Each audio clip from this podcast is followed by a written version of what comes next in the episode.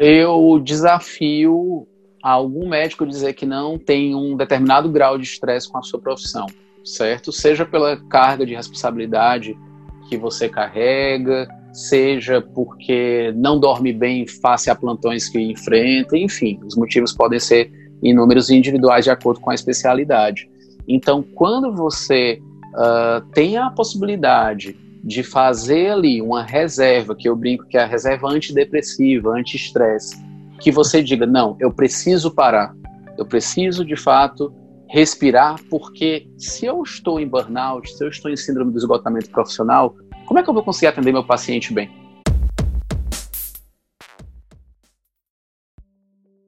Olá, doutor, tudo bem? Seja muito bem-vindo ao episódio de número 28 do Médico Celebridade Cast. Meu nome é Vitor Jaci e nesse episódio nós vamos falar sobre investimentos na medicina. Como você transformar o seu provento em um investimento que te traga segurança. E para isso, eu vou entrevistar o psiquiatra Dr. Igor Emanuel, que é um médico que é estudioso sobre como investir, já há muitos anos faz isso, já tem um patrimônio considerável apenas de investimento e ele vai falar algumas dicas. E além disso, também ele vai falar um pouco da carreira dele e um pouco de como o marketing ah, conseguiu possibilitar para ele uma diferenciação para que ele tenha mais proventos do que os colegas na região e, consequentemente, consiga investir mais. Então vamos lá para o episódio de número 28 do Médico Celebridade Cast. Então seja bem-vindo, Igor. E a primeira coisa que eu já quero saber para a gente abrir esse episódio no Médico Celebridade Cast. Quando foi que você percebeu que só de medicina seria um trabalho árduo você ter um patrimônio, seja com reserva de emergência, seja com um patrimônio que você consiga no futuro até se aposentar da medicina? Quando foi que você teve essa percepção?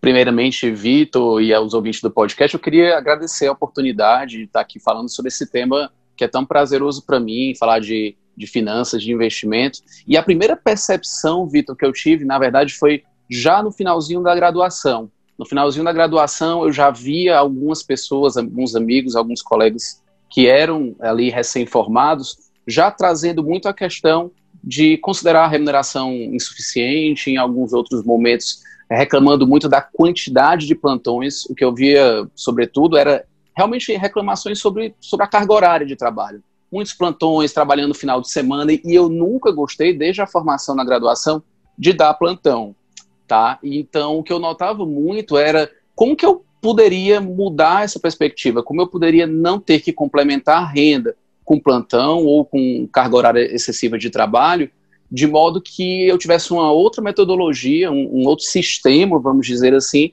para realmente ter uma tranquilidade financeira porque no final das contas não é sobre dinheiro, não é sobre o recurso, mas o que ele te dá no longo prazo, né? O dinheiro funcionando como uma ponte para aí sim você atingir o objetivo final, que é a liberdade financeira, a independência financeira.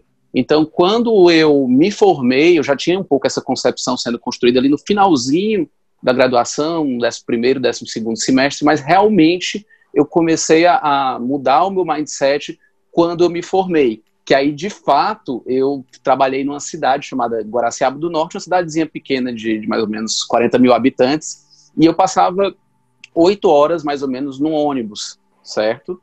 E era uma distância realmente que, que me assoberbava, me deixava muito cansado, e eu dava plantão lá, dava plantão, inclusive, onde eu era o único médico do hospital, um hospital municipal pequeno, mas que eu tinha que fazer, por exemplo, parto. Né? Então, imagina eu, recém-formado, fazendo ali todo tipo de pequeno procedimento, sendo o único médico da cidade, né, não gostando de dar plantão, que eu nunca gostei, e eu visualizava aquilo e eu dizia, eu não quero mais isso para mim, eu não quero mais pegar oito horas uh, num carro, não quero mais, num, ônibus no caso, não quero mais dar plantões, o que é que eu posso realmente executar? E aí eu começo a estudar educação financeira, lembro até do primeiro livro que eu li, que foi o Investimentos Inteligentes, do Gustavo Cerbasi, e aí, naquele momento, foi como se abrisse um, um, realmente uma nova dimensão, um novo universo, que é esse universo né, de você ter a oportunidade, através das finanças, através dos investimentos, de chegar num outro nível e de não depender realmente da medicina. Medicina é fascinante, a gente fala que a gente faz medicina com amor, né? mas na verdade é a medicina, medicina por amor, mas eu considero que é a medicina com amor. Eu acho que se você tem a liberdade financeira, você faz com mais amor ainda, você faz isso com muito mais tranquilidade, sem ter que morrer de dar plantão, morrer de trabalhar e até perder aí a sua sanidade mental em parte. Ótimo, Igor. Então vamos, vamos começar com esse primeiro conceito aqui. Ao invés de medicina por amor, eu faço medicina por provento, mas eu faço medicina com amor. Aí já muda todo o jogo. Eu acho que quem está escutando aqui tem também essa mentalidade, sabe que merece ter provento, sabe que merece ganhar para conseguir sustentar a família no nível que sempre sonhou, e isso não exclui também você fazer medicina por amor. Eu acho que esse é o primeiro recado que a gente pode dar. Agora vamos lá. Eu te trouxe aqui para bater esse papo porque eu não te conheci do nada. Você foi um aluno ali da turma do Médico Celebridade, que já uma turma de 2019, você, você entrou já um pouco mais de um ano e você começou a se destacar, principalmente no grupo ali de Instagram, quem é Médico Celebridade sabe disso, a gente tem um grupo, você sempre dava as, as suas opiniões, falava uma coisa aqui, uma coisa ali, e eu via que você colocava muita coisa em prática, e isso para mim é o tipo de aluno que eu gosto. Doutor, você estava escutando aqui, foi um dia meu aluno? Coloque em prática. E aí ele colocava as coisas em prática, e aí até um dia ele começou a conversar comigo para falar sobre a questão de precificação de serviços. E aí o Igor, fazendo marketing, uh, investindo paralelamente, a gente vai entrar muito nesse espectro de investimento, mas aí ele fazendo marketing, colocando em prática, ele resolveu fazer então essa questão da precificação no preço das consultas dele. Ele é psiquiatra, obviamente a consulta dele uh, tem uma carga horária um pouco mais elevada do que muitas das especialidades, ele merece colocar, precificar e ganhar o quanto que ele acha que é necessário. Vamos, conta pra gente então um pouco, Igor, a sua carreira, o que te trouxe até a psiquiatria e aí depois a questão de marketing, como você me conheceu, o que foi o médico celebridade para você e depois a gente vai abrir um espaço aqui para falar de precificação. Só que doutores que estão ouvindo aqui, a, a, cereja do bolo vai ser a gente falar muito de investimento, tá? Então vamos lá, Igor, fala um pouco da sua carreira, o que, o, como depois você iniciou, como você começou a aplicar o marketing, o que foi o médico celebridade e, para finalizar, depois essa questão da precificação. Então, Vitor, eu me formei há, há 11 anos, tá? E lá atrás, quando eu estava no final da graduação, eu já sabia que queria psiquiatria. Essa descoberta se deu lá no meu internato, quando eu passei a estagiar no, no IPUB, no Rio de Janeiro, e, e lá eu tive realmente a oportunidade de entender e executar muito da psiquiatria já ali como interno. E eu acho que um valor que eu valorizo realmente muito na minha vida é o valor da liberdade. E eu percebi que poucas coisas aprisionam tanto a vida da pessoa como os transtornos mentais, como você padecer de uma doença que te tira a liberdade de escolha realmente pela, pelo entristecimento, pela ansiedade, pela insônia. E esse valor da liberdade sempre me foi muito caro, sempre foi uma coisa que eu prezei muito, né? E que casa muito com essa questão também da temática financeira, de você ter liberdade para, de fato, executar aquilo que você quiser, seja na medicina, seja na tua vida pessoal. E, e aí eu também casei com, com esse valor, a psiquiatria me levando à, liberdade, né? Tanto para mim como para os pacientes. E trazendo para mim o que é que eu percebi, que eu podia também fazer só consultório e serviço público sem dar plantões.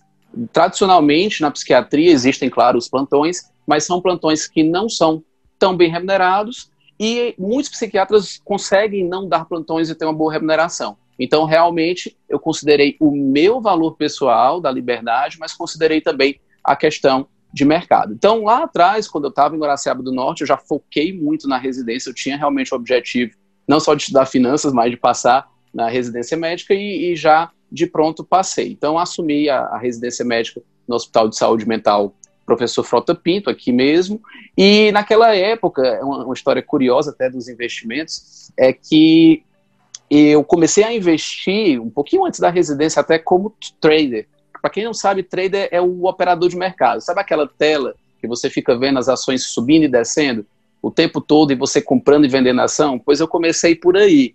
Né? Ou seja, eu comecei hoje analisando retrospectivamente, eu vejo de uma forma errada. Porque o trader ele tem que se dedicar muito tempo para o investimento, para a operação de mercado. Ele tem que ver como que a ação está performando, se ela está subindo, se ela está descendo. Então, às vezes, você chega a fazer várias operações ao longo de um dia, que é o day trader, né, que é o operador diário. traduzindo. Então eu comecei por esse caminho e, e eu fui percebendo ao longo desse ano, do, do, do, ano onde eu me formei e depois no ano onde eu comecei a cursar a residência, que eu tava, é, eu tive lucro, eu consegui ter uma lucratividade de mais ou menos 100% do meu capital, eu aportei na época em torno de 50 mil reais, eu transformei em aproximadamente 100 mil, mas os custos foram muito altos do ponto de vista de ansiedade, eu lembro que na residência, eu ainda estava no comecinho dela ali operando, né, no, no, trade, eu ficava entre um paciente e outro olhando ali o celular, na época era um celular até daqueles maiores assim, não chegava a ser o tijolão, mas eu lembro bem disso, e, e aquilo era interessante, porque eu comecei a perceber que ou eu era médico ou eu era trader.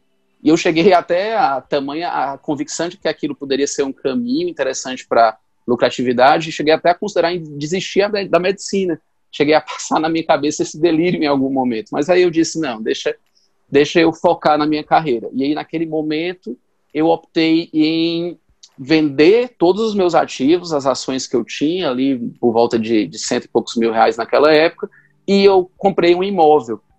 Porque é aquela coisa do brasileiro, né? Eu tinha já educação financeira, mas vinha muito com a carga familiar até e cultural do Brasil de não, imóvel é seguro, imóvel é bom, e não tem estresse. E, de fato, o mercado imobiliário, a priori, né, tem um nível de estresse menor do que ações, claro.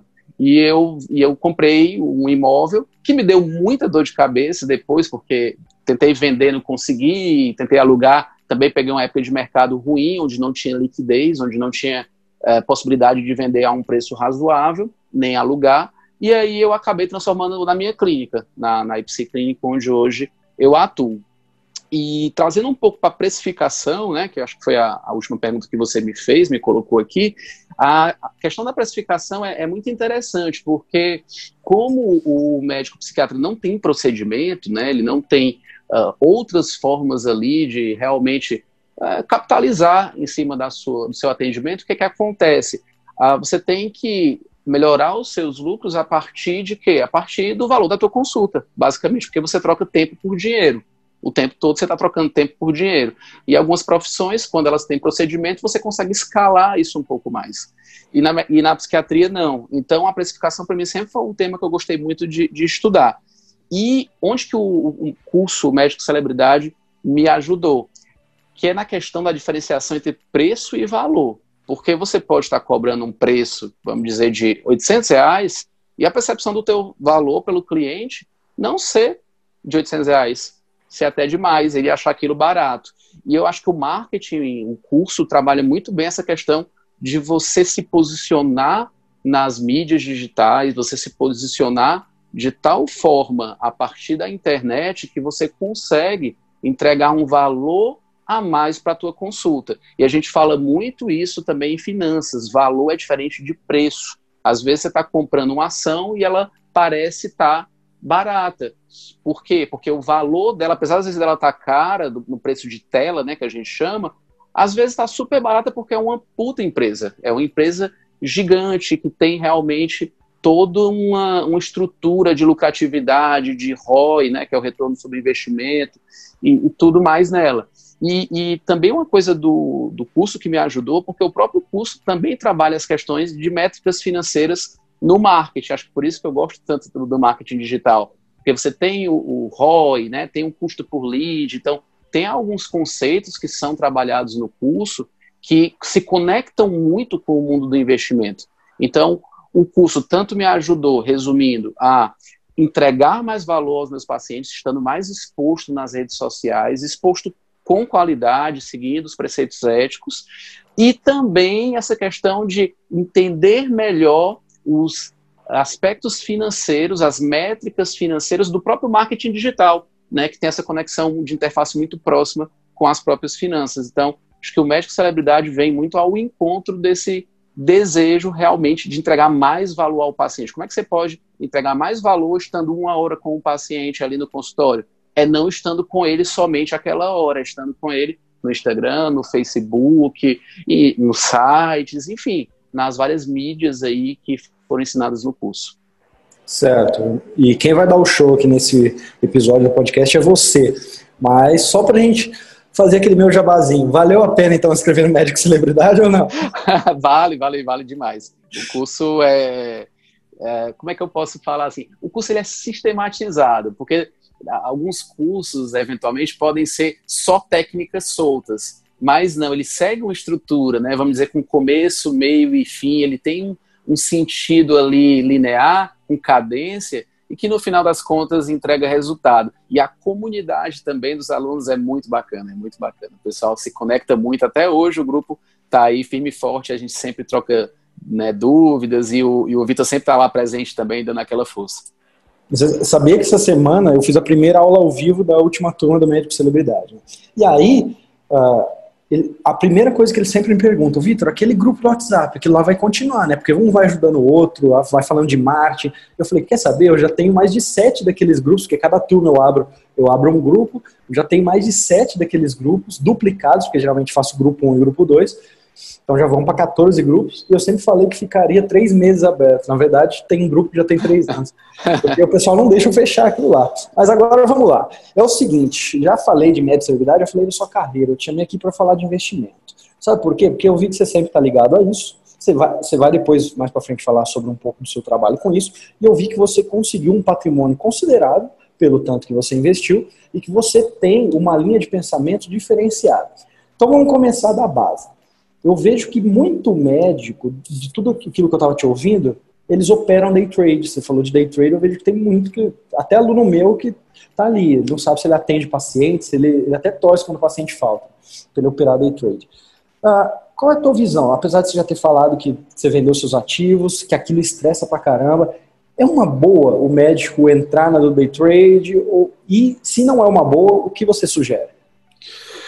Então, Vitor, o day trade, ele é lucrativo? Sim, ele pode ser, com dedicação, com um sistema, com muita diligência, disciplina, porque o que pode realmente é, causar lesão financeira, vamos dizer assim, no médico, é não ter a disciplina, o mindset correto, porque a, a ganância é o que acaba muitas vezes destruindo o teu patrimônio, né? Como até eu falei, eu, eu cheguei naquela época, e até não falei esse ponto que eu vou falar agora, naquela época eu cheguei a pensar até em desistir da medicina. Foram alguns vislumbres, alguns flashes, mas eu cheguei a pensar assim.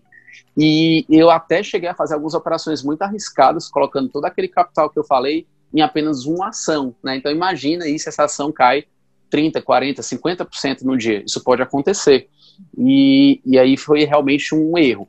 Então, se você tiver um controle mental adequado, isso se dá com treino, se você tiver a, o arcabouço técnico para você fazer trade, e aí não tem só o day trade, né? O day trade é aquele talvez que gera mais ansiedade, necessidade de acompanhamento, mas tem o swing trade também, que são trades mais longos, que, né, que não é exatamente no mesmo dia, você pode operar ali em semanas, dá sim para você ter lucratividade.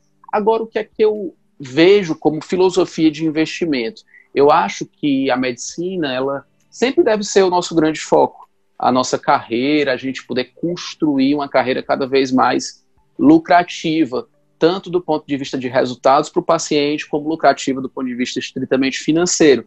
Então, o que eu vejo, e aí é minha opinião, como médico e como né, investidor, é que existe a análise fundamentalista que é uma outra forma de você analisar os investimentos, né? análise fundamentalista mais especificamente em ações, mas que ela se baseia em quê? Numa visão de longo prazo. Então, você construir patrimônio sem a necessidade de estar acompanhando o mercado direto, sem a necessidade de você estar olhando todo dia ali a tela do computador, né, de estar lendo todo, todo dia sobre o mercado, não há essa necessidade, não há porquê.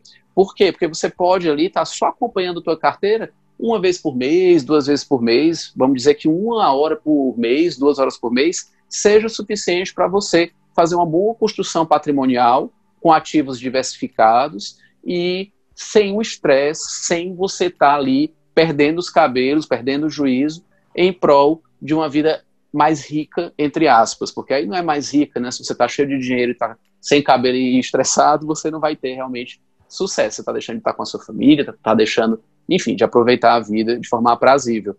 Então, Vitor, a minha visão é essa visão do, do, longo prazo, investimento em valor nas ações, que é você realmente deixar a empresa maturar. Quando você compra uma ação, você não está comprando um gráfico numa tela, essa é a visão hoje que eu tenho. Você está comprando um pedaço de uma ação, você se torna acionista ou então cotista de um fundo de investimento imobiliário, que é uma coisa até mais fácil de entender para o brasileiro, que você compra uma fração, uma cota de um imóvel, de vários imóveis.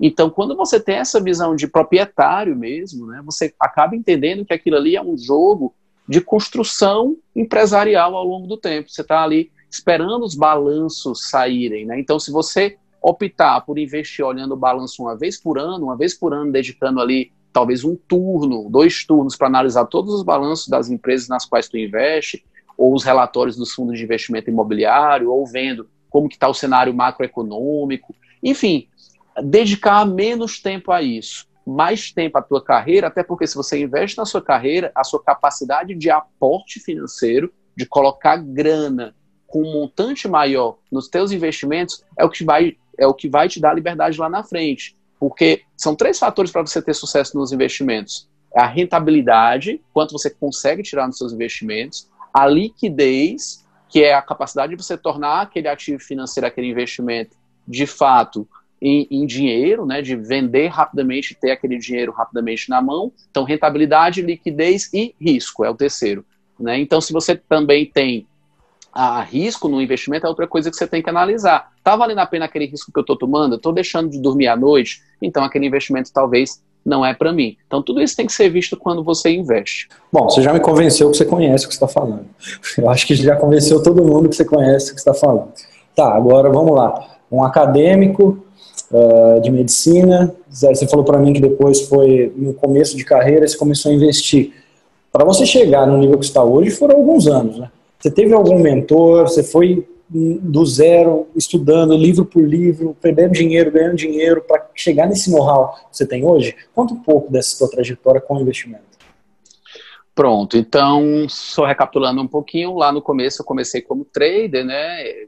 Transformei 50 mil em 100 mil, e eu não coloco isso como mérito, tá, Vitor? Eu, eu gosto de brincar que nessa época que eu entrei foi 2009, foi pós-crise da, do subprime, aquela crise americana, né, que todo mundo na época é. É, foi a bancarrota.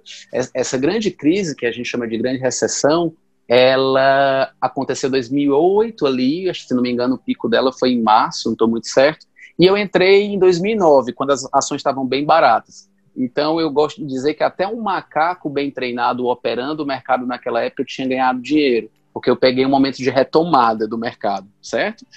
Então, com muita tranquilidade eu fui ali estudando, né, depois que eu mudei realmente a minha mentalidade voltando mais para a visão de longo prazo, eu comecei a estudar uma série de livros, inclusive de mentalidade financeira, Pai Rico, Pai Pobre, O Homem Mais Rico da Babilônia, dentre outros livros, e construí essa mentalidade. E fui investindo devagarinho. Então, quando eu comecei, comecei fazendo lá atrás, talvez há uns oito anos atrás, a minha reserva de emergência, tá? Que a reserva de emergência é justamente aquela base financeira que te dá subsídio para tu não pirar, para tu não perder o controle quando tu passar por um aperto.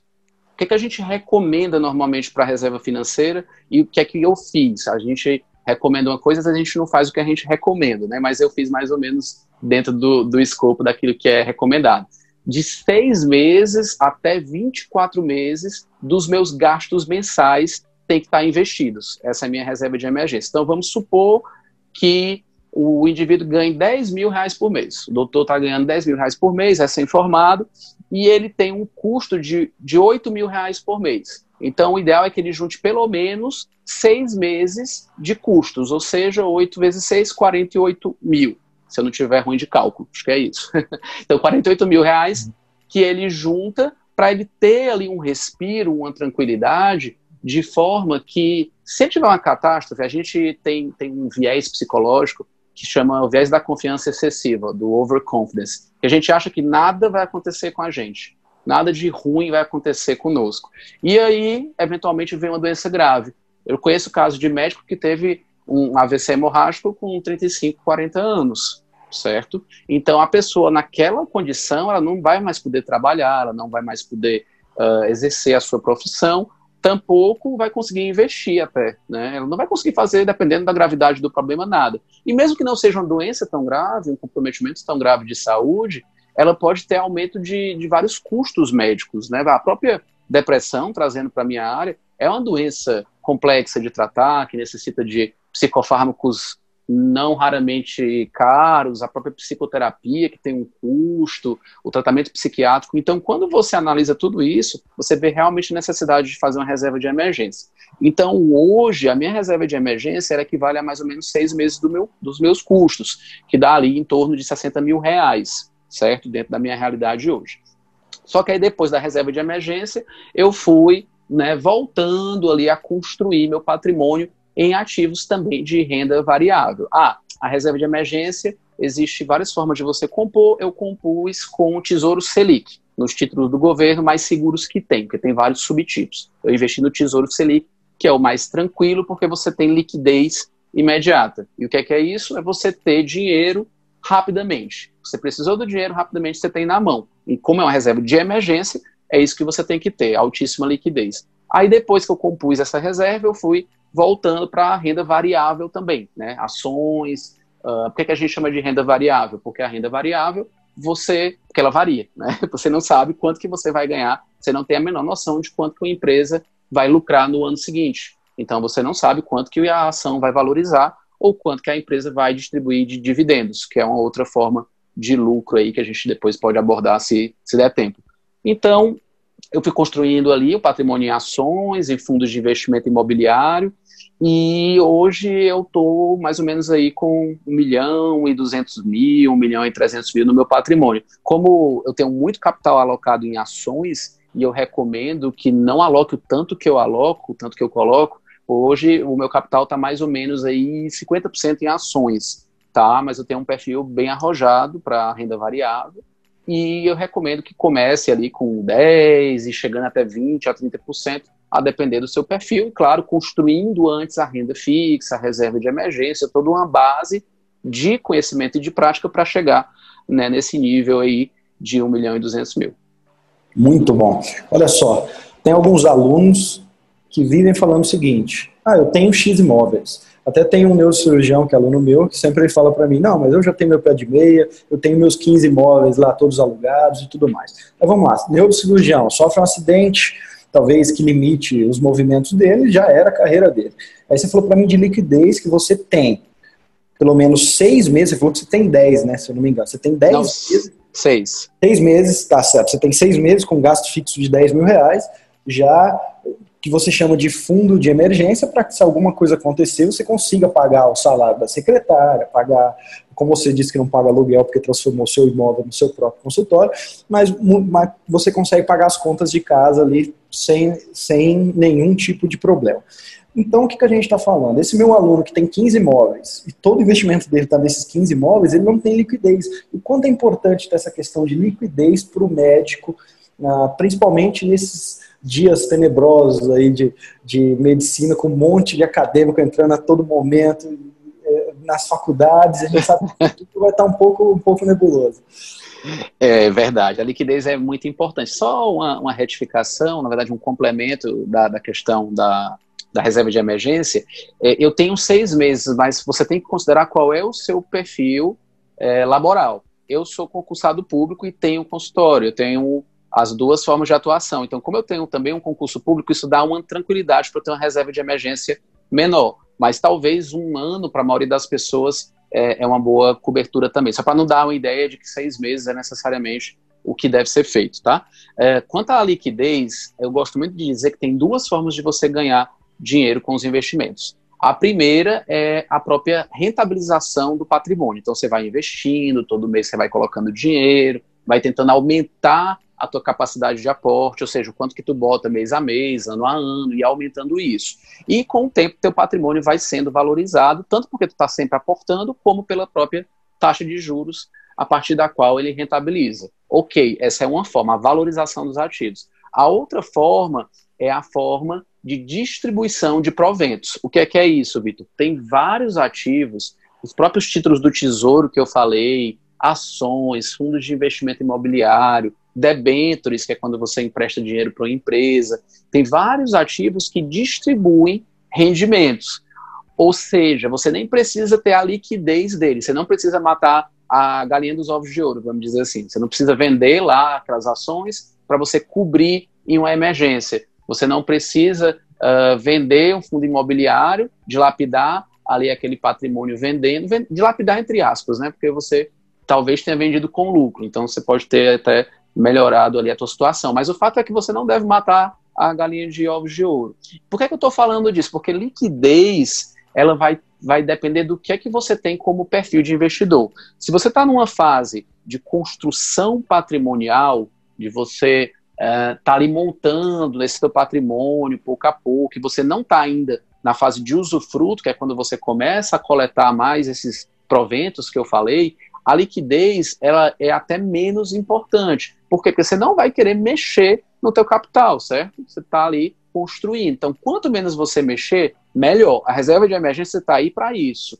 Existem outras reservas também. Você pode fazer uma reserva para viagem, por exemplo. A, a, minha própria reserva de, de emergência eu considero como uma reserva expandida. Eu também considero que parte dela, uma parte menor, mas parte dela é voltada para poder viajar, poder fechar o consultório durante um mês e não é, ficar preocupado com isso. Então, a liquidez dentro do escopo, como eu vejo os investimentos na fase inicial de construção patrimonial, deve ser tão somente na reserva de emergência, tá? Não, não somente, mas principalmente na reserva de emergência.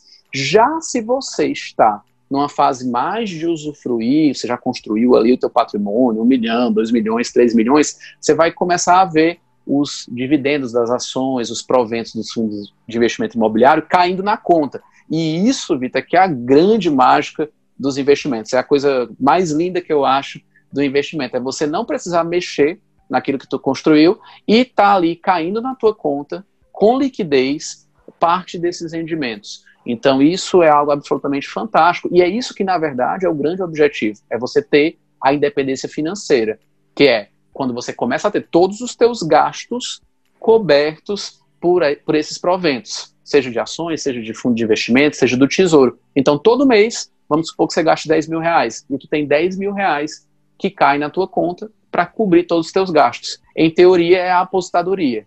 Né? A aposentadoria a partir dos investimentos. No caso do investimento imobiliário, Vitor, como é que eu vejo? É, Existem as duas coisas, né? Existe tanto a, a, rentabilidade ao longo do tempo do crescimento do patrimônio e existe a rentabilidade do aluguel. Né? Esse sim tem liquidez. Só que qual é o problema do imóvel, a meu ver? Nada contra quem investe em imóvel, pode ser muitíssimo rentável, mas eu não tenho um perfil de investidor em imóvel. Por quê? Porque eu tento automatizar meus investimentos. E imóvel a gente sabe que dá muito trabalho. O inquilino não pagou, fica inadimplente, de repente quebra lá uma coisa no imóvel, aí você tem que fazer as benfeitorias, uh, de repente vai ter vacância no teu imóvel, ninguém alugou, enfim. E o que eu vejo é que existe uma opção muito mais atrativa para o meu perfil de investimento e minha filosofia, que é o fundo de investimento imobiliário, onde você coloca muito menos dinheiro do que no imóvel, você consegue comprar um fundo de investimento imobiliário com 100 reais, uma cota. Você todo mês vai ter ali rentabilidade caindo na tua conta dos proventos, que é como se fosse o aluguel. O aluguel que é distribuído mês a mês é líquido de imposto de renda, diferente dos imóveis tradicionais, e você delega a um gestor a responsabilidade de cuidar daquele imóvel. Ou seja, você não precisa estar cuidando de inquilino, cuidar de vacância, anunciar, enfim. Então, e, e, no final das contas, a rentabilidade acaba sendo maior por conta dessa inteligência fiscal, dessa inteligência tributária, de você não pagar o imposto sobre o rendimento. Então, eu, eu não condeno quem investe em imóvel, mas eu acredito que há formas mais inteligentes de, de investir sem tanto trabalho. Gostei, vou começar a investir assim. Olha só. Vamos lá. Olha só, nada melhor do que ter um psiquiatra para falar sobre esse tema agora.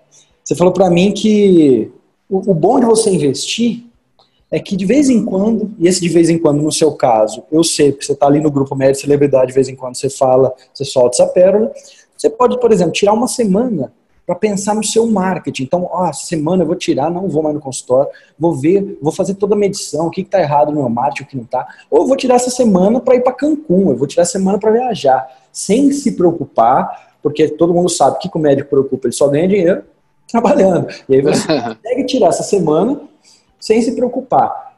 Me fala um pouco psicologicamente por que, que isso é importante e o como que esse médico consegue, na realidade dele, também tirar essas semanas sem se preocupar, igual a maioria se preocupa.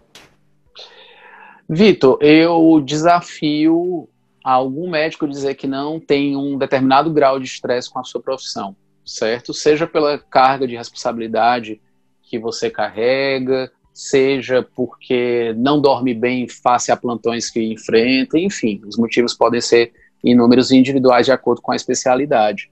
Então, quando você uh, tem a possibilidade de fazer ali uma reserva, que eu brinco que é a reserva antidepressiva, anti-estresse, que você diga, não, eu preciso parar, eu preciso de fato respirar, porque se eu estou em burnout, se eu estou em síndrome do esgotamento profissional, como é que eu vou conseguir atender meu paciente bem? Especialmente na psiquiatria. Como é que eu vou estar trabalhando estressado, passando do meu limite e entregar um valor alto para o paciente, né? Até voltando aí para a história da precificação da consulta, para que a minha consulta possa realmente valer a pena. Então, quando você, médico, perceber que seu limite está chegando ou até você já ultrapassou, essa é a hora de usar as finanças ao seu favor. Né? E, e eu, particularmente, eu construo uma reserva de emergência para viagens que é mais ou menos assim. Eu, é como se fosse uma provisão, tá? Quem trabalha com empresa faz muito isso. Você pega todo mês um, um determinado valor, vamos dizer que você fature ali no seu consultório 10 mil reais. Vamos dar 12 mil reais para facilitar o cálculo, tá? Então, 12 mil reais todo mês você fatura no seu consultório lucro líquido. E aí você quer viajar no próximo ano. Dentro de um ano, exatamente, você quer viajar. Então você pega esses 12 mil, divide por 12 meses, e todo mês você bota lá mil reais para quando você viajar, você ter um mês de consultório coberto. Um mês de consultório que você não precisaria trabalhar, porque você já provisionou, você já alocou aquele recurso. Só que você não vai deixar o, o recurso na poupança, nem debaixo do colchão. Aí você vai investir então, aqueles 12 mil reais, quando você for ver, né, depois de um ano, dependendo de onde você coloque, vai estar um pouquinho a mais. Talvez 12.500, 13 mil, talvez não muito a mais, porque você não tem muito prazo para deixar o investimento maturar. A gente está falando de um ano, um ano é curto prazo pra, em termos de investimento.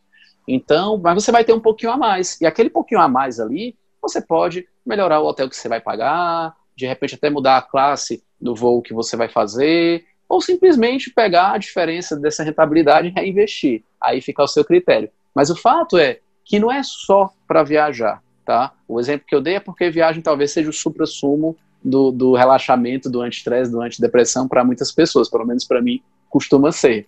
Então eu dei esse exemplo da viagem pensando muito nisso. A reserva de emergência dá tranquilidade, não é com foco no dinheiro, é o foco no bem-estar, no final das contas é o que todo mundo quer. Ótimo. E o, que eu vejo mais do que a questão da viagem, se a questão psicológica, de longe a questão psicológica do médico. E aí eu, eu viajar sem preocupação, quanto não vale, doutor, se viajar sem preocupação? Não tem preço. Não tem preço. E aí o que, que acontece? Vou viajar. E aí geralmente tem um filho, tem a esposa, vou para Disney. Aí o que, que eu faço? Pego daquele mês, então vou viajar em abril, do mês de março, eu pego aqueles 20 mil reais que eu ganhei em março e invisto todo ele na viagem. Ou seja, eu praticamente não ganhei nada, então, do meu trabalho no mês anterior, porque eu já investi tudo em uma viagem, sem uhum. planejamento uhum. nenhum. Aí eu compro essa viagem talvez no cartão e pago em 4, 5, 12 vezes a passagem aérea minha, do filho, uh, da sogra, vou para Disney, pago hotel e fico pagando essa viagem durante um ano. Preocupado. E outra, eu tô na Disney, você acha que eu tô relaxado? Sabendo que eu tenho que pagar um ano aquela viagem? Você acha que quando meu filho pede para ir naquele brinquedo, quando ele pede para comprar um brinquedo, talvez eu vou comprar relaxado, sabendo que eu tô pagando em dólar? Não. Então, eu acho que essa questão de você se, se preparar é muito importante. Agora, a gente já entendeu essa teoria, então você se prepara.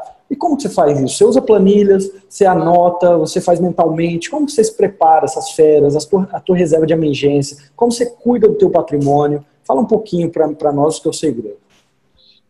É, na verdade, não tem muito segredo, é, é, disciplina, né? Consistência, como você fala muito no, no curso Médio de Celebridade, consistência na produção do conteúdo, né? Aqui é a consistência no conhecimento, na leitura, você está realmente se apropriando dos conhecimentos de finanças para estar tá sempre melhorando a tua forma de investir. Basicamente, o, o que é que eu faço? Assim, eu acho que uma coisa que é importante para os médicos começarem a criar um modelo, um sistema de, de poupança e de investimento, porque a gente tem que separar. Não adianta eu não conseguir poupar quase nada e querer estar tá investindo em ação sem nem ter feito a reserva de emergência. Primeiro eu poupo de forma inteligente para a partir daí eu investir em, em, em coisas mais conservadoras, em ativos mais tranquilos, como a renda fixa, e depois, a partir daí, para a renda variável. Mas, dito isto, como é que eu me organizo? Eu tento separar por corretoras barra bancos como eu invisto. O que é que eu quero dizer com isso? Eu gosto de investir as minhas ações prioritariamente na XP, certo? Você nem pode falar marca aqui, mas estou é. falando já.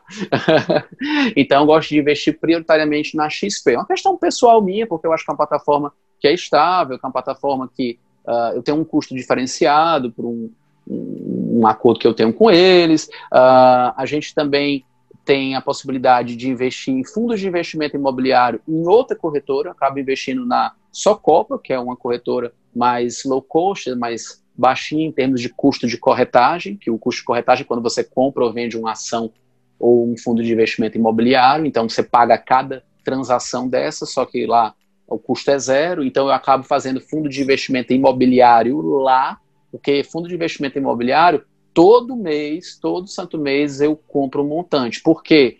Porque eu reinvisto o aluguel, que a gente chama de proventos. Então o fundo de investimento paga para mim entrou no meu bolso, no caso da minha conta, eu já reinvisto. Então, como eu faço vários reinvestimentos por mês e novos aportes, novos investimentos de dinheiro do trabalho, eu gastaria muita taxa se eu fizesse na XP. Então, eu já separo ali né, para fundo de investimento imobiliário na Socopa. E a minha reserva de emergência, eu gosto de deixar, por exemplo, na, na, no Banco Inter. O Banco Inter, que você vai conseguir ali dar uma segmentada frente ao teu banco principal. O meu banco principal é o Banco do Brasil, mas normalmente grandes bancos não oferecem, vamos dizer, as condições ideais para o investidor. Então eu boto no Banco Inter justamente para separar, porque aí mentalmente eu já fico ali enquadrado que aquele banco, aquele dinheiro do Banco Inter é para viagem. Então eu já crio também essa estrutura e aí eu boto num CDB de liquidez diária, que é quando você empresta dinheiro para o Banco Inter, né, de novo ressaltando esse conceito, e ele tem liquidez diária, ou seja, a qualquer momento eu consigo ali fazer o, o resgate daquele valor. Tá? Então eu tenho essa estrutura de tentar realmente separar. E outra coisa que eu faço é recebi dividendo, recebi proventos, recebi esse pinga-pinga na conta, eu reinvisto eu ainda não estou na fase de ter uma independência financeira completa, de ter a liberdade financeira total. Eu estou numa fase onde eu já consegui, por exemplo, fechar um turno de atendimento, um turno de, enfim, que eu tirei realmente para não fazer nada. No caso, a gente acaba fazendo muita coisa, né? Produz conteúdo para o Instagram, acaba tendo algumas reuniões também de, de negócios, né? Que eu tenho a empresa da Clica, que tem outros braços também. É, e aí a gente acaba ocupando, mas ocupando da forma que quer, ou eventualmente não ocupando, deixa lá para assistir um filme, para assistir Netflix, para ler um livro, seja de finanças, seja do que você quiser, para estar tá com a sua família. Enfim, então hoje eu reinvisto os meus dividendos, os meus proventos. Eu não os gasto. Eu acho que isso é uma coisa também que, que, que o investidor tem que ter muita consciência. Ele não vai virar o cara da independência financeira de uma hora para outra. Ele precisa ter essa visão construtiva e ver os investimentos não no horizonte de 3, 4, 5 anos, mas 10, 15, 20, 30 anos, realmente pensando numa forma de aposentadoria e até uma aposentadoria precoce, dependendo de quando você investiu. Não sei se eu respondi, Vitor. Respondeu. É, é como marketing, não um tão longo prazo assim, mas tem gente que se inscreve no curso de marketing ou que contrata aquela agência da cidade dele e acha que vai lotar o consultório do dia para noite. Não. Sim, sim. Então, consistência, visão a longo prazo e tudo mais. Legal. Você deu aqui, quando você falou, você já deu algumas dicas práticas. Antes de eu investir, eu preciso poupar. Tá, você vai me responder então como que você faz isso em porcentagens. Talvez você não queira abrir uh, essa questão, ah, eu ganho tanto, poupo tanto. Mas vamos lá, porcentagem, quanto que você poupa para depois investir você já deu uma outra dica prática aqui que é eu tenho um turno fechado, por exemplo, uma terça-tarde, toda terça-tarde eu não trabalho, essa terça-tarde eu gravo conteúdos para o meu Instagram, porque eu sei que vai me gerar mais pacientes, eu faço marketing, eu assisto o Médico Celebridade do Vitor, eu também invisto, eu leio o livro que eu, que eu quero ler sobre investimento, sobre marketing, ou seja, além da, da, que eu acho que isso é bom para a sanidade mental, né? você ter um, um, um, dia ali off só para você pensar no seu negócio. Eu até fiz essa enquete, o Igor, eu fiz essa enquete no meu Instagram, se, se os médicos ali do meu Instagram, eles tiravam pelo menos uma hora na semana para pensar no negócio.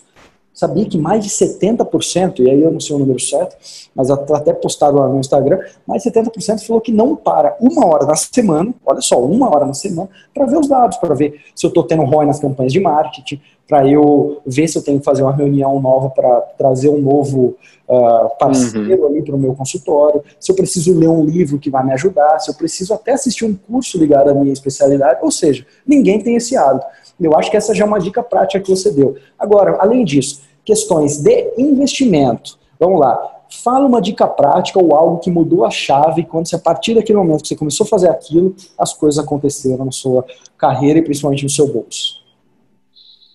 Vitor, eu, eu fico procurando assim uma grande tacada, uma grande coisa que eu, que eu fiz e eu não consigo ver. Se for para dizer assim, a coisa que mudou o jogo é realmente o conhecimento realmente você estudar sobre finanças a partir de bons livros, você também seguir eventualmente algumas pessoas que possam te dar bons encaminhamentos de finanças. Isso que você falou de ter né, um tempo para você refletir sobre a sua condição enquanto médico, seja médico profissional liberal, seja um empresário, isso é extremamente importante, que foi, talvez essa foi a grande coisa, assim, que eu passei a fazer de, de aproximadamente um ano e meio para cá, que é conseguir realmente parar para ler, para me habilitar como um profissional melhor, tanto na medicina como nas coisas extra-medicina que ajudam a medicina.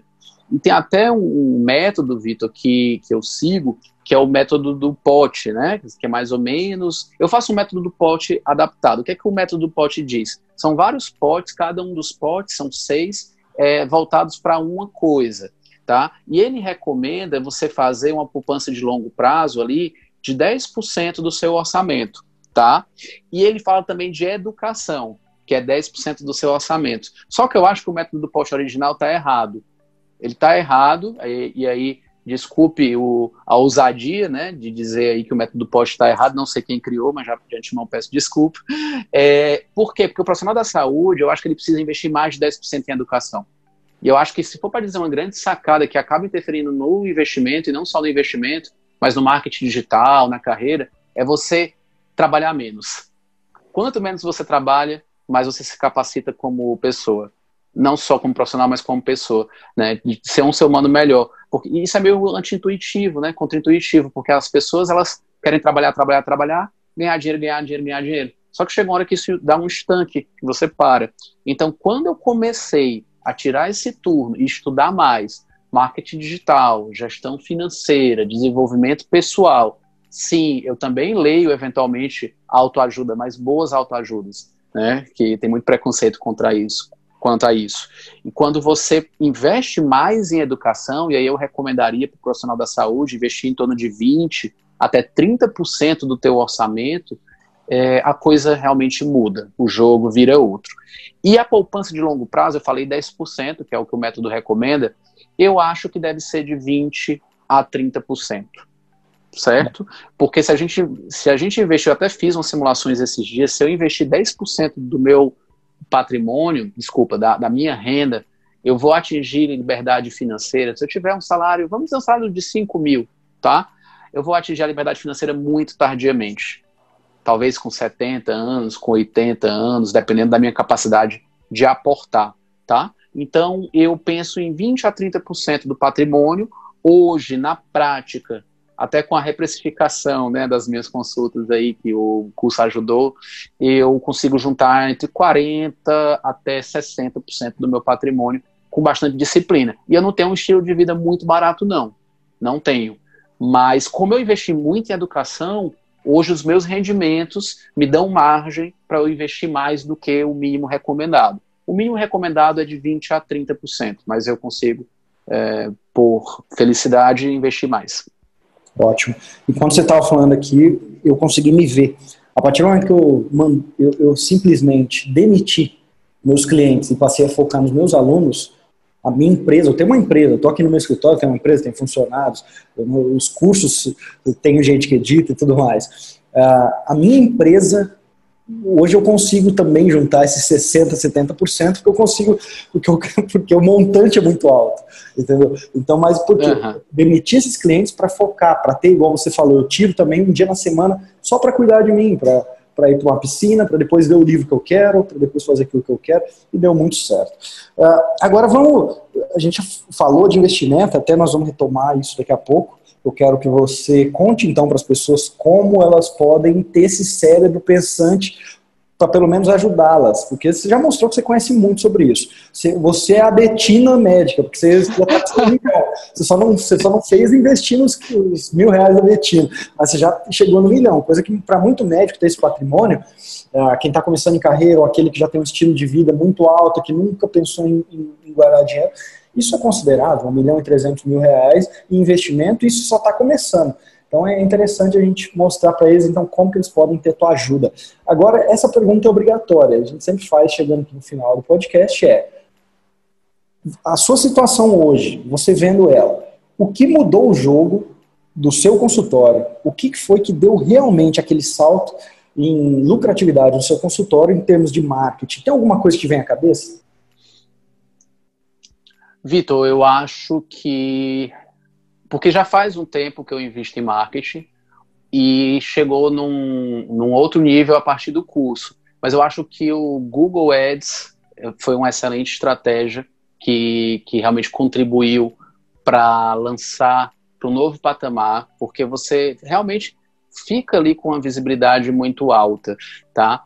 Redes como o Instagram, eu confesso que eu ainda estou engatinhando, não estou com a consistência ainda que eu gostaria, mas já com uma boa produção de conteúdo, trazendo valor, tentando trazer conteúdos de relevância para os clientes, para os pacientes, e eu vejo muito que, que eu não consigo dizer uma coisa certa.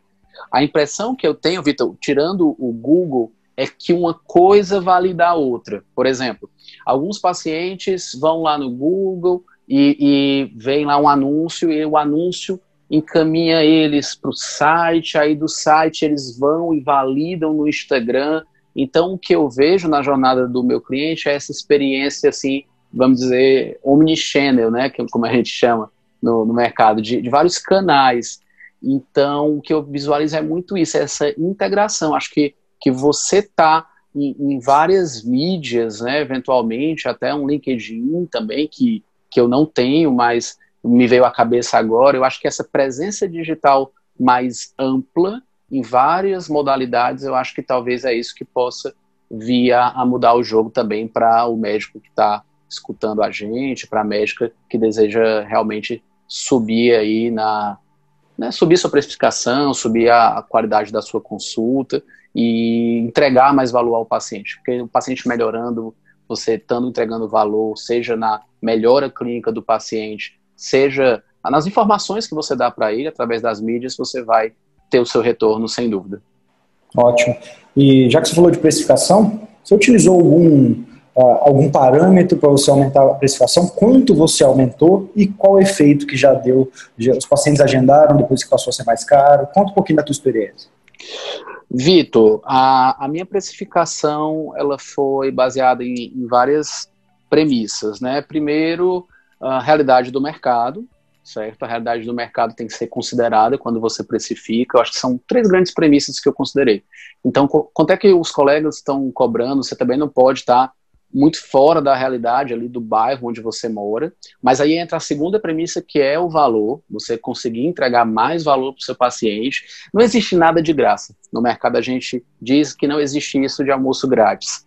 Né? Então, se você está com consulta, que você está ali com o paciente mais presente, tá? Né, ali no WhatsApp, tirando mais dúvidas, de repente você tem um, uma comunidade forte dos teus pacientes no Facebook, você criou ali né, aquela conexão no Telegram, usando aí os exemplos do marketing digital, né, Vitor? É, se você conseguir entregar mais para o seu paciente e, e, na própria consulta, né? Quando eu falei de estudar, eu falei de estudar as coisas da medicina também. Então, quando você está ali estudando na terça de manhã, que é o turno que eu tiro para fazer uh, os, os estudos em geral, e você faz ali uma nova pós-graduação online, ou presencial, o que seja, você faz um novo curso, você está lendo um livro novo, você está entregando mais informação também ao longo daquela, daquele período ali da tua consulta. Então você vai estar tá agregando valor. Então, se você agrega mais valor, você consegue precificar até acima da média do mercado onde você atua, do bairro ali onde você está atendendo. Então, essa é uma outra métrica de precificação também. E aí a métrica financeira, a outra premissa que eu utilizei foi a premissa de, uh, de margem. Né? Eu tenho uma determinada margem que eu busco e aquela margem eu mirei nela e fiz minha precificação também baseado nisso. Então foram esses três critérios: o critério de mercado, como está o mercado, o critério de valor e o critério estritamente financeiro de qual era a margem líquida que eu, que eu queria. Existe um cálculo chamado markup, que é um pouco mais técnico, mas nem vou entrar nesse mérito porque eu, usei, eu, eu nem cheguei a usá-lo efetivamente para poder fazer a precificação. Então são esses três pontos. É, e como que isso se deu na prática? Tem muito pouco tempo, na verdade, tá? Uh, foi agora em fevereiro, recentemente, tem um mês. Então, dentro desse mês, as coisas andaram muito bem, tá? Infelizmente, alguns pacientes não puderam continuar, a gente teve um, um, um abandono, e eu lamento muito, de alguns pacientes, mesmo com, com alguma negociação, entregando valor a mais, que é a principal negociação que você pode fazer com o paciente, além da de preço. É, alguns pacientes desistiram, tá? Pacientes, inclusive, às vezes que já estavam há um tempo acompanhando e isso, realmente a gente fica triste, né? Porque a gente tem uma relação com o paciente real, né? Não é só pelo dinheiro, é também pelo dinheiro. Mas você gosta de ver o paciente melhorando e, e, e realmente satisfeito com o tratamento. Então, houve um decréscimo desses pacientes, mas houve também muitos novos pacientes entrando, muita gente procurando consulta, em grande medida por essa exposição no marketing digital omnichannel, vamos dizer assim, integrado, né? Que, como, como eu comentei. Então, deu tudo certo. Tem pouco tempo, mas está tudo andando nos conformes. Aliás, até melhor do, do que eu imaginava, porque hoje eu tenho um 95% de ocupação nas minhas vagas, então tá de bom tamanho aí.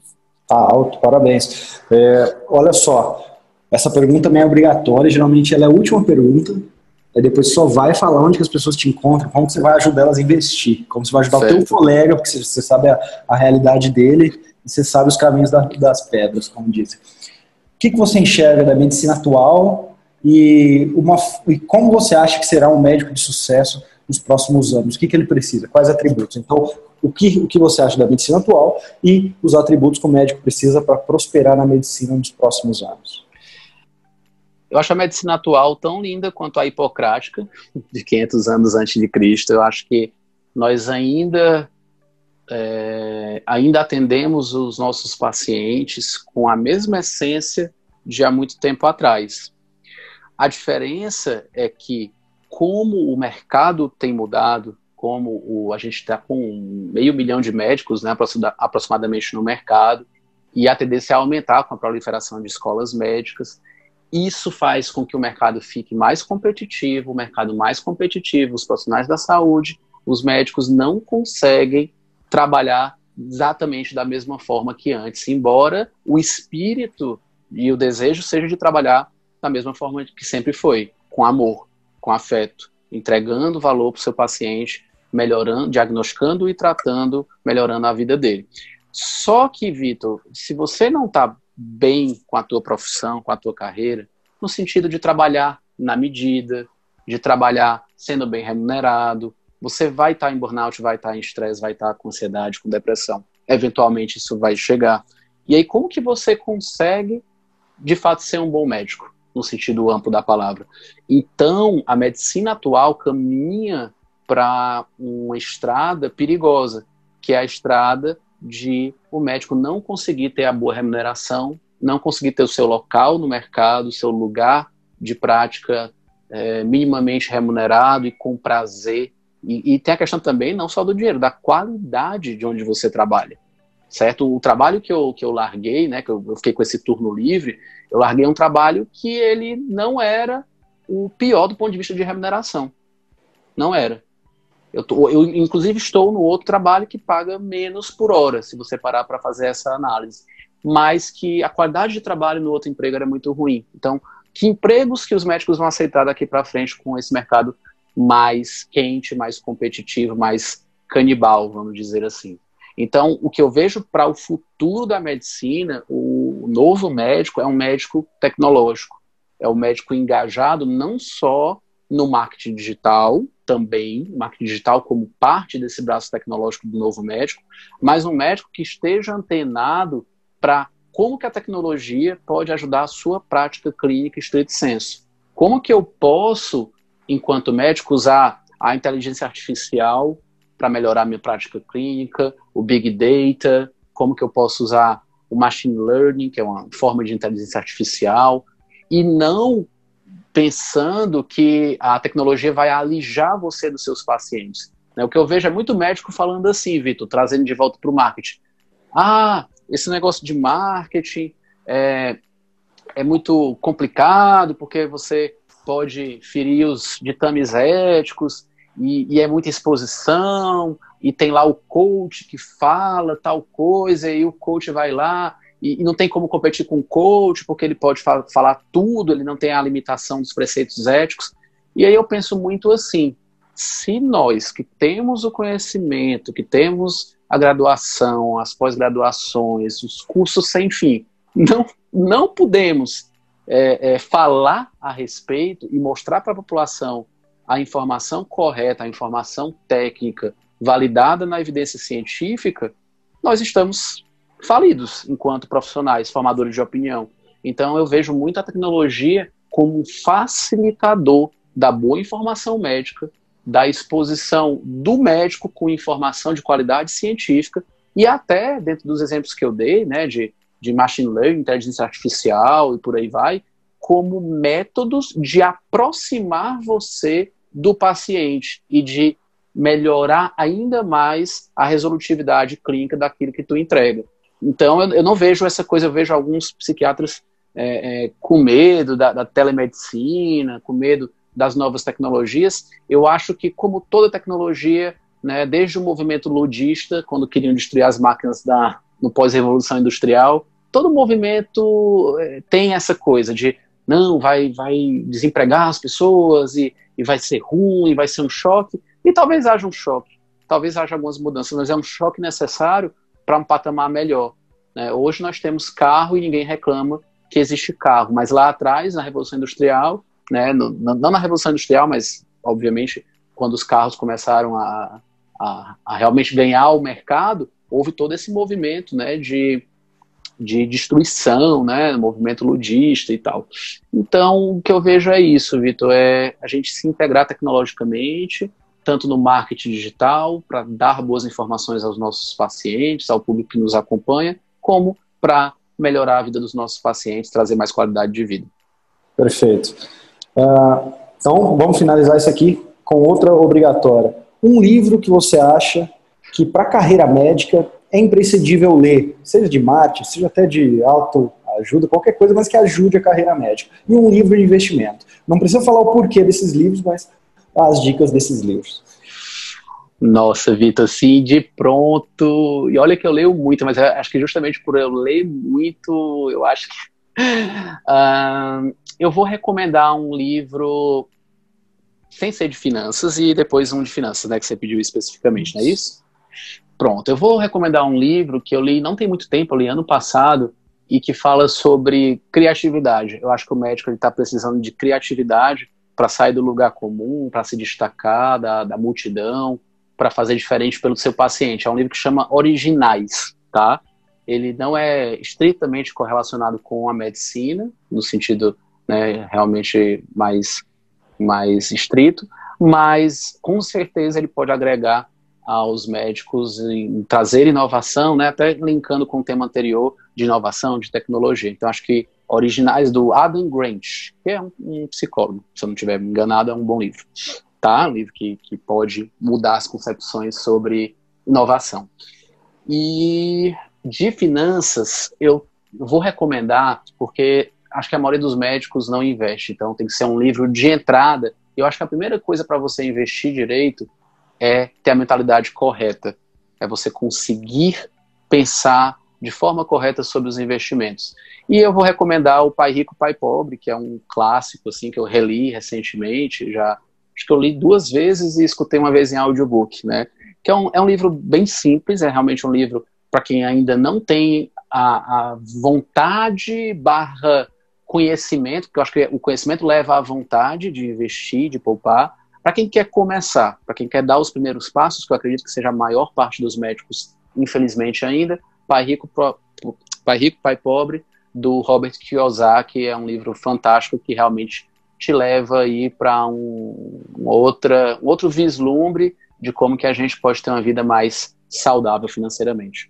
Muito bom. Sabia que os últimos dois, as duas últimas indicações de médicos aqui nesse podcast, eu comprei os livros e inclusive um deles já estou terminando aqui. E já coloquei na minha lista aqui originais. É o próximo, da próxima compra que eu fizer, tá original. Ah, bacana. Ótimo. Agora, Igor, tá, todo mundo ouviu, já entendeu que você sabe é, se a, a Betina médica, não, estão brincando que a Betina está um pouco mal falada. Mas a gente já sabe que você conseguiu juntar seu patrimônio, você tem uma metodologia para você ter a, a sua garantia ali, o seu fundo, o seu fundo de emergência.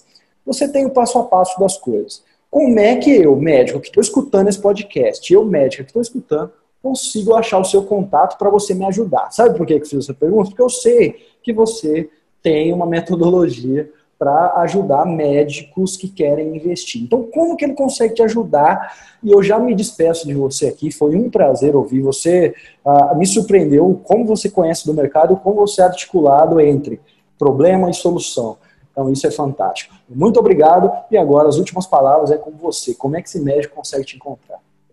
Eu que agradeço, Vitor, pela oportunidade, né, como eu abri, de falar sobre um tema que me é tão aprazível, né, que realmente me traz muito prazer, muito gosto tratar dele.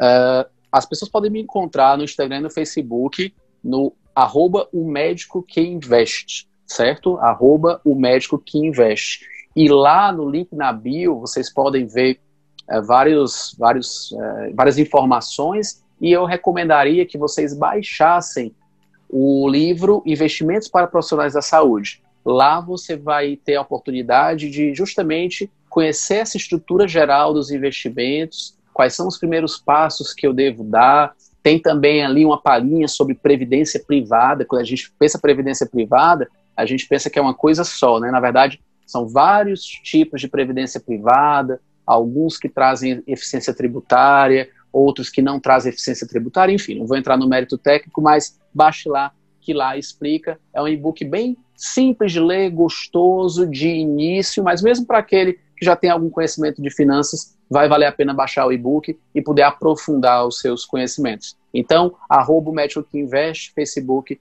Instagram, siga lá, link na bio que vocês vão ter mais informações.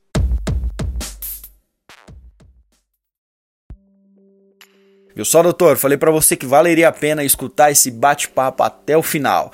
Tenho certeza que o doutor Igor Emanuel te inspirou a cada vez mais investir esses seus proventos para conseguir ter um pé de meia, conseguir ter essas reservas não só de emergência, mas conseguir também fazer um patrimônio.